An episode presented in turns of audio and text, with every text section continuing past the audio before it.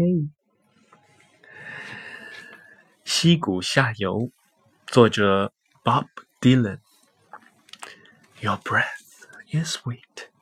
Your eyes are like two jewels in the sky. Your back is straight. Your hair is smooth. On the pillow where you lie, but I don't sense affection, nor gratitude or love.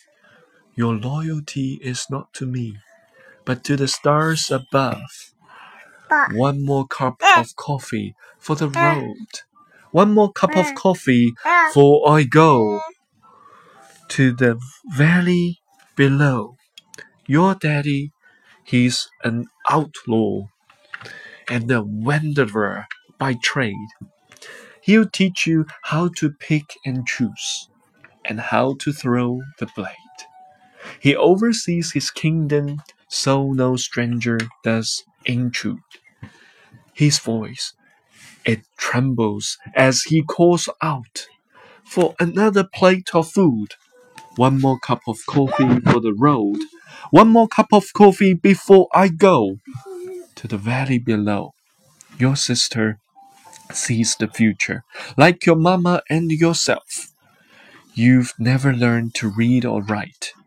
There's no books upon your shelf, and your pleasure knows no limits.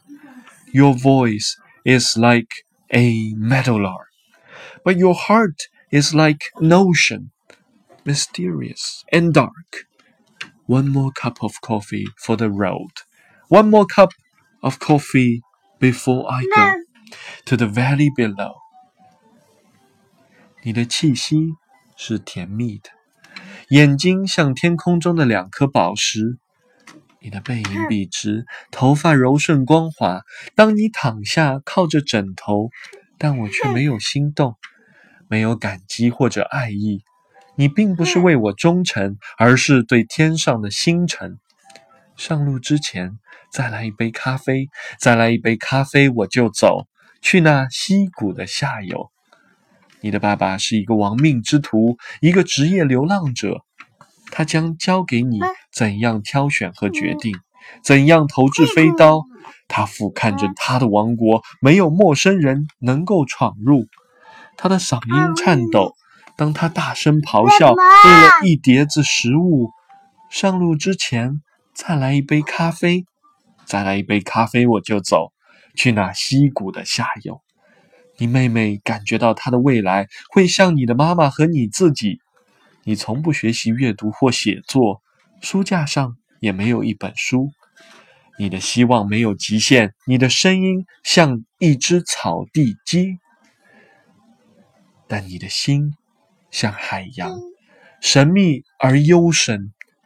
上路之前，再来一杯咖啡，再来一杯咖啡，我就走去那溪谷的下游。